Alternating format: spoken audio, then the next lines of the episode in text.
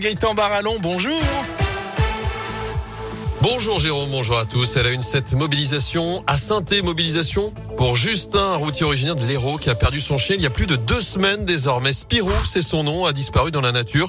Et depuis, Justin organise des battues pour retrouver son chien, que ce soit dans le secteur de Méon ou encore dans le quartier de Moreno, des événements Facebook ont même été lancés pour lui prêter main forte et tenter de retrouver Spirou avant dimanche soir, puisque son maître doit ensuite reprendre le travail du côté de Béziers.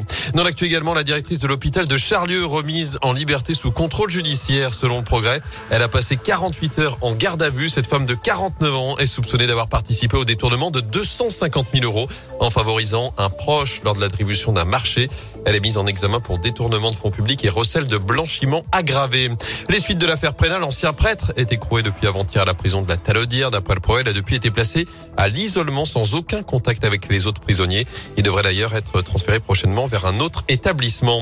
Dix personnes relogées par la mairie cette nuit à saint en cause cette rupture de canalisation de chauffage dans un immeuble hier soir vers 21h rue Edmond Charpentier près de Bergson.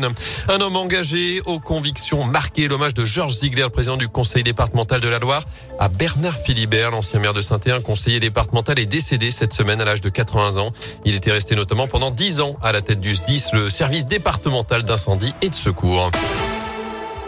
L'actus aussi cette vague de froid attendue pour la semaine prochaine. On va perdre 3 à 6 degrés par rapport à ce week-end. La journée de jeudi notamment s'annonce la plus glaciale. Moins 2 à 2 degrés en moyenne et de la neige possible en pleine, notamment chez nous dans la Loire et la Haute-Loire. De la neige annoncée, c'était l'esprit de Noël qui débarque déjà à saint avec le coup d'envoi. Demain, du traditionnel marché de Noël sur la place de l'Hôtel de Ville avec la grande roue, les chalets, le vin chaud à consommer évidemment avec modération. On vous détaillera le programme complet qui est présenté en ce moment même du côté de l'Hôtel de Ville. Le spectacle Val Lui s'installe également à saint organisé depuis des années à Andrézieux-Boutéon. C'est désormais au Parc Expo à la Plaine Achille qu'il faudra se rendre pour assister au plus grand spectacle de Noël de la Loire. 11 représentations d'Adélia et le pouvoir des pierres se tiendront dans un mois du 17 au 19 décembre.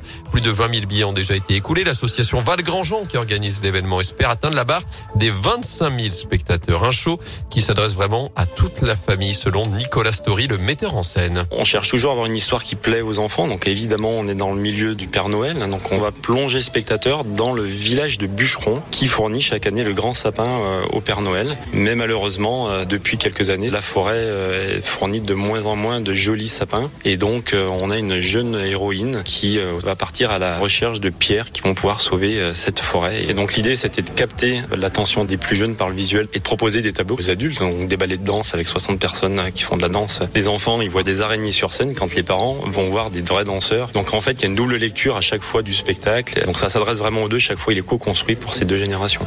Et notez que le spectacle Adélia, le pouvoir des pierres, est entièrement composé par des, bénévoles. Ils seront plus de 160 sur scène dans un mois.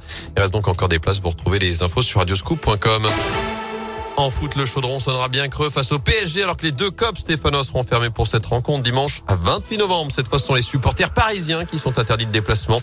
La préfecture de la Loire a décidé de fermer le parcage visiteur pour éviter tout débordement. Notez que les Verts se déplacent à 3 ce dimanche 15h pour la 14e journée de Ligue 1. Et là aussi, le parcage visiteur sera fermé pour les Stéphanois.